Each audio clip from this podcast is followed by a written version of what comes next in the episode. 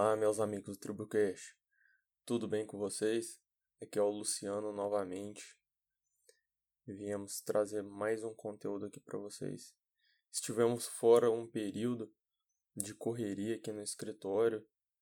É, nós tivemos algumas intercorrências e também é, alguns projetos nossos fizeram nós atrasarmos aí, ficarmos algumas semanas sem o TribuCast mas estamos de volta aí agora. E a tendência agora é voltarmos fielmente ao nosso Tribucast de cada semana, trazermos alguns convidados que já estão previstos. E assim continuar é, melhorando o nosso podcast. E o tema de hoje é um tema de extrema relevância que pode trazer um grande benefício aos nossos contribuintes. Um tema que vai ser julgado no STF e era para ter sido julgado pelo mesmo tribunal agora no dia 1 mas não aconteceu ainda. Então, nós vamos falar aqui sobre esse tema que vai ser julgado em um momento próximo agora e tem uma importância enorme para nós que buscamos exercer aí a justiça para o contribuinte. Esse tema é muito importante para a questão de planejamento tributário, recuperação de créditos, porque assim permite é, coloca uma maior liberdade para o contribuinte ao, ao buscar uma forma mais correta e menor de arcar com seus tributos. Enfim, vamos falar o que, que é. E se trata da, do julgamento da inconstitucionalidade da multa isolada de 50% a denegação do pedido de compensação essa multa prevista no artigo 74, parágrafo 17 da Lei 9430 de 96. Então, para começar, vamos ir bem devagar e ver do que se trata isso. Essa multa isolada incide sobre a compensação não homologada. Do que, que se trata isso? O contribuinte que faz a declaração para o pagamento dos seus tributos e apresenta à União, ele, o contribuinte tem autonomia de definir o que, que vai pagar, claro, seguindo a lei, seguindo o que está previsto. Adequa suas receitas, adequa o seu lucro, adequa suas escriturações e dispensa esse, essa, essa declaração ao fisco. Ou seja, é dado pela lei autonomia do contribuinte adequar o, o que se ganha, o que se perde, declarar através de, literalmente, de uma declaração, de mostrar ao fisco o que, que deve ser tributado ou não. Esse é um sistema montado e estruturado para o contribuinte trabalhar junto ao fisco, para que esse sistema tributário funcione de uma forma correta, de uma forma eficaz e menos onerosa para ambas as partes. Mas o que, que acontece? Nós, no nosso sistema tributário, nós temos a possibilidade de apuração de créditos de onde pode vir esses créditos, tanto em tributos não cumulativos, em que se pode acumular o que já, é, já pode, se pode creditar, ou seja, pegar um saldo para si do que foi pago anteriormente. Pode-se apurar créditos presumidos de IPI, por exemplo, quando a lei permite que esses créditos, que, que seja tomado créditos baseado em uma estimativa do que foi tributado anteriormente na parte anterior da cadeia. Então, assim, nosso sistema é outro exemplo da questão das empresas exportadoras, que também tem alguns benefícios. Então, assim, nosso sistema permite várias possibilidades de o contribuinte tomar crédito. E esses créditos servem para a restituição de valores ou a compensação desses, desses, benefícios com tributos a serem pagos. E do que se trata essa compensação? Essa compensação é um mecanismo permitido por lei, inclusive no próprio artigo 74, é, que fala um pouco desses créditos. O artigo 74 da Lei 9.430, essa Lei 9.430 que fala especificamente do COFINS, entre outras, é, entre outras disposições, o artigo 74 fala que o sujeito passivo que apurar crédito, inclusive judiciais com trânsito em julgado, relativo a tributo ou contribuição administrado pela Secretaria da Receita Federal, passível de restituição ou ressarcimento, poderá utilizá-lo na compensação de débitos próprios relativo a quaisquer tributos e contribuições administrados por aquele órgão. Dessa forma, a gente vê aqui que a lei permite a compensação com esses débitos existentes com o fisco. Mas o que, que acontece? Para apurar esses créditos, para compensar, funciona da seguinte forma: se apura o crédito eh, de alguma forma, a depender da empresa, do que, que é, se é um crédito presumido, se é crédito decorrente da não cumulatividade, se é um crédito decorrente, enfim, de qualquer outra maneira, de exportação. Apura-se o crédito e faz-se a petição, faz-se a petição ao poder público para compensar aquele crédito que você tem com um débito que você tem. Enfim, retifica-se as declarações, o contribuinte altera o que foi declarado e alterando-se o que foi declarado, faz-se o pedido à par de comp, é, é, pelo menos em âmbito federal, para que seja possibilitada aquela, aquela compensação. E assim possa se utilizar o crédito que se tem para se livrar dos débitos que existem com o fisco. E o que, que acontece? O artigo 74, parágrafo 17, eu li para vocês o artigo 74 caput e eu vou ler aqui para vocês o que fala o parágrafo 17 desse mesmo artigo. Esse parágrafo preceitua que será aplicada a multa isolada de 50% sobre o valor do débito objeto de declaração de compensação não homologada, salvo no caso de falsidade da declaração apresentada pelo sujeito passivo. Ou seja, pune-se aquele contribuinte que buscar uma compensação e não ser essa compensação correta no entendimento do fisco. Ou seja, há uma punição de 50% do valor declarado na no momento em que se faz aquela suposta compensação equivocada. E é aí que nós trazemos à tona a problemática dessa aplicação de 50%.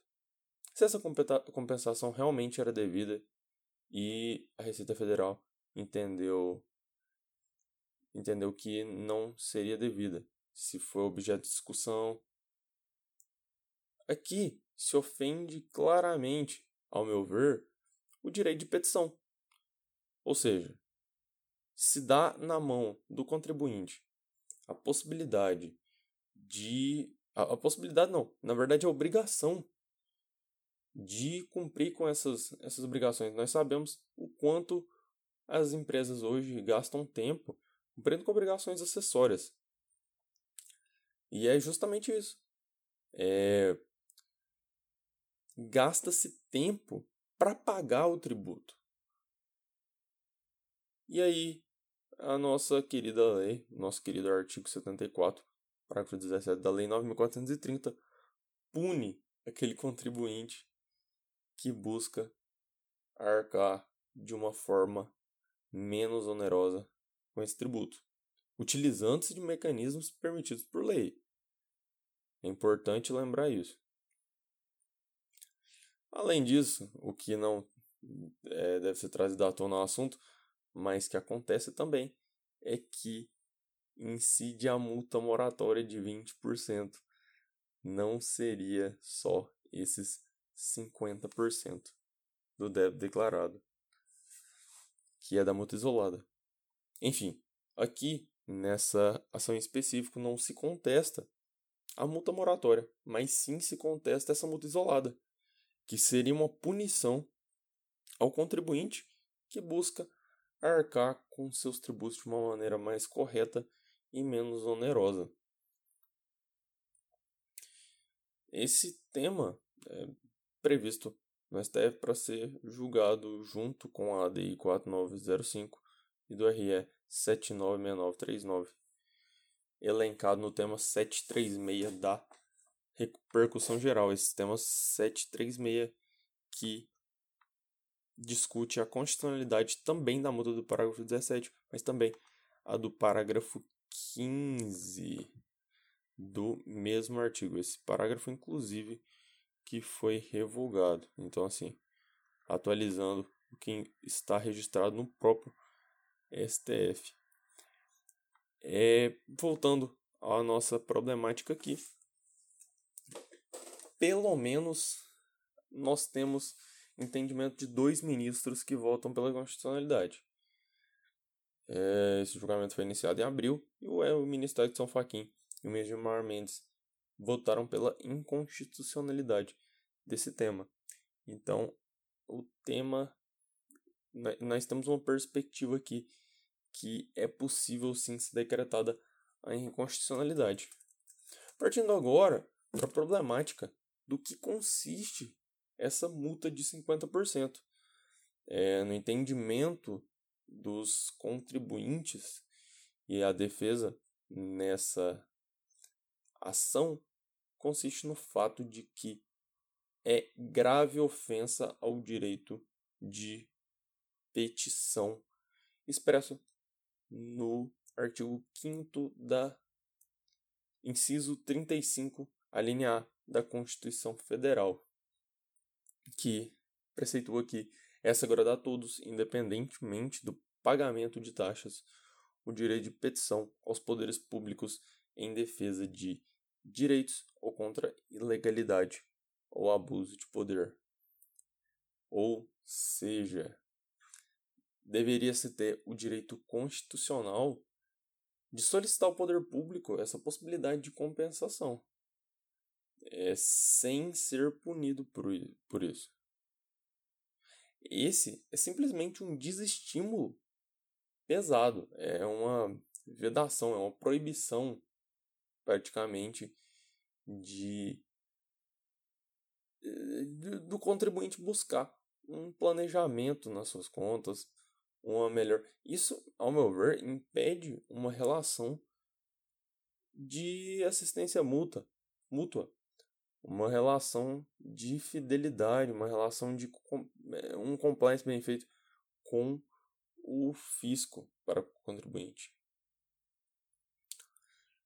Se fosse analisar profundamente os benefícios dessa norma, veriam que, assim, ao meu ver, que não é bem assim.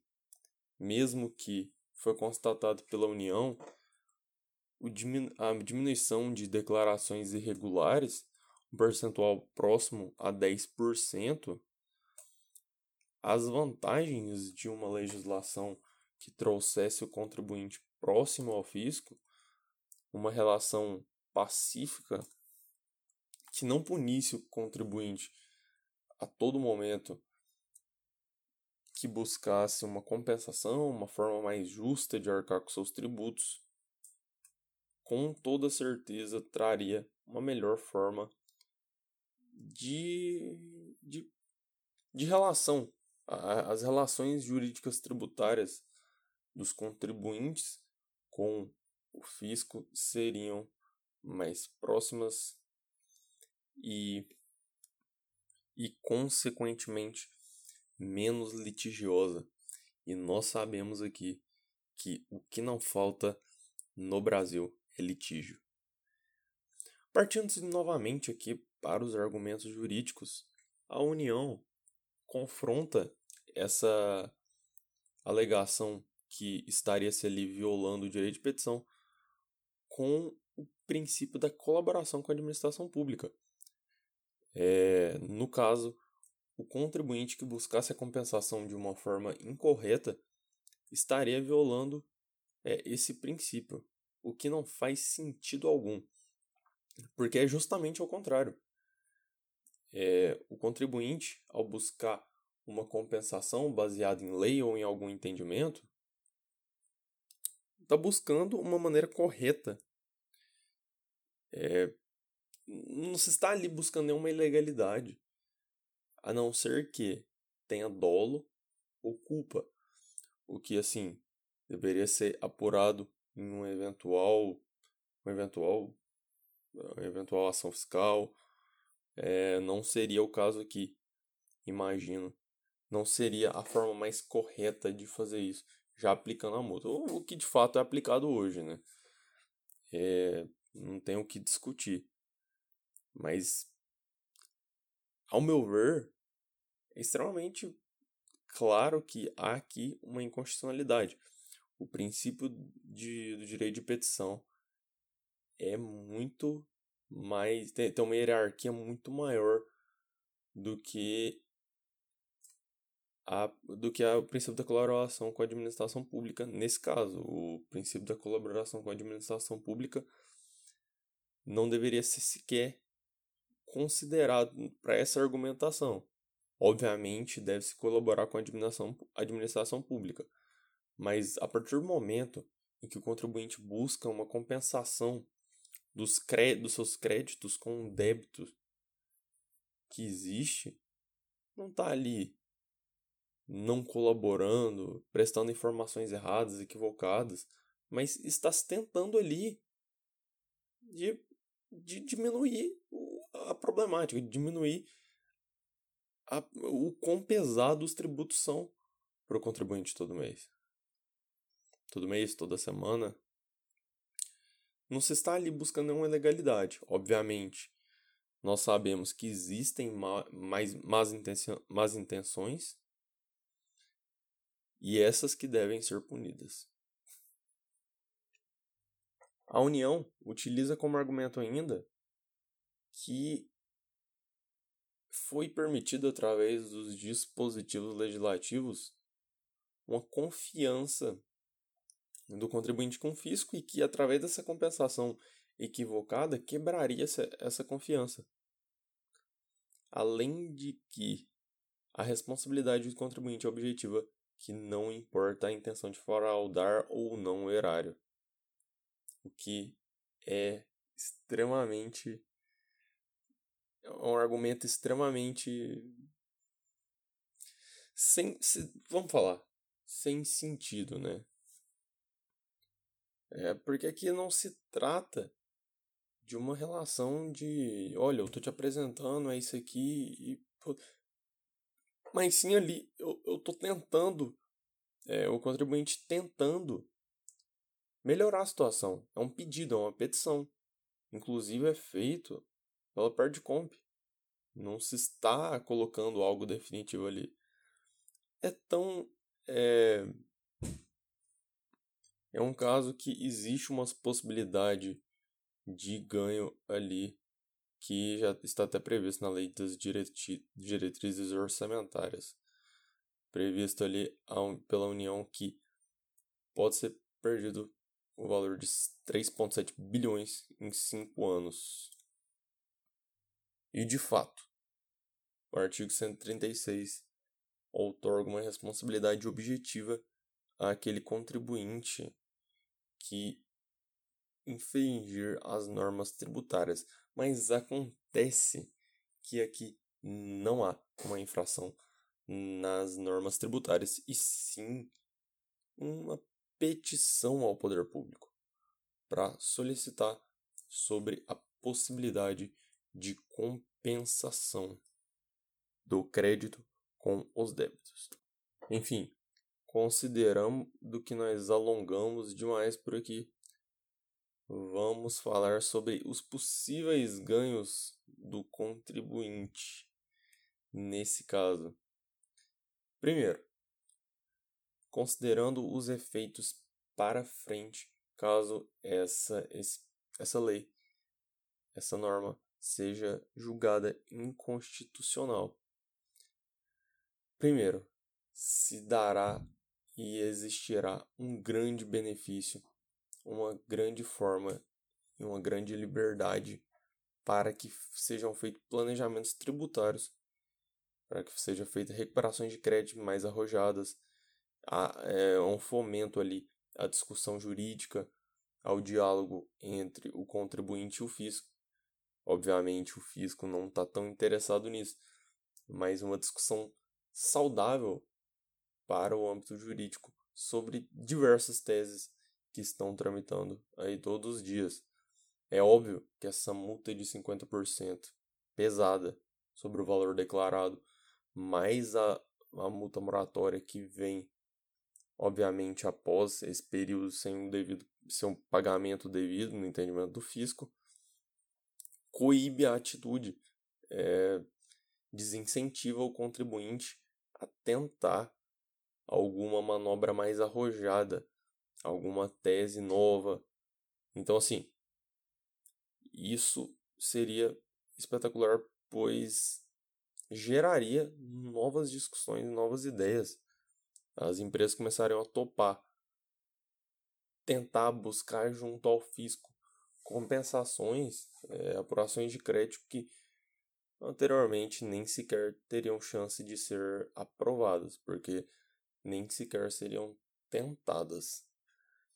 E, além disso, pode-se haver uma modulação de efeitos muito interessante, o que geraria possibilidade de repetição de indébito para o contribuinte. Ou seja, aquele contribuinte que pagou aquela multa poderia buscar o ressarcimento junto ao fisco. O que, o que assim, deve ter muita gente que pagou multa aí buscando uma compensação que, no caso, até seria justa e agora é, com essa oportunidade de reaver esse valor que foi pago, ou até mesmo compensar. e é isso é um tema de extrema relevância. Nós temos aí uma perspectiva de conseguirmos uma vitória para os contribuintes.